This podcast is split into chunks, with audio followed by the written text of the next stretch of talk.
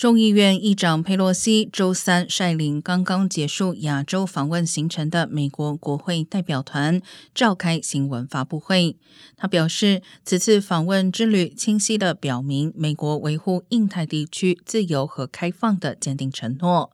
其中，访问台湾的部分并没有改变美国长期奉行的一个中国政策，而在此基础上，美国不允许北京孤立台湾。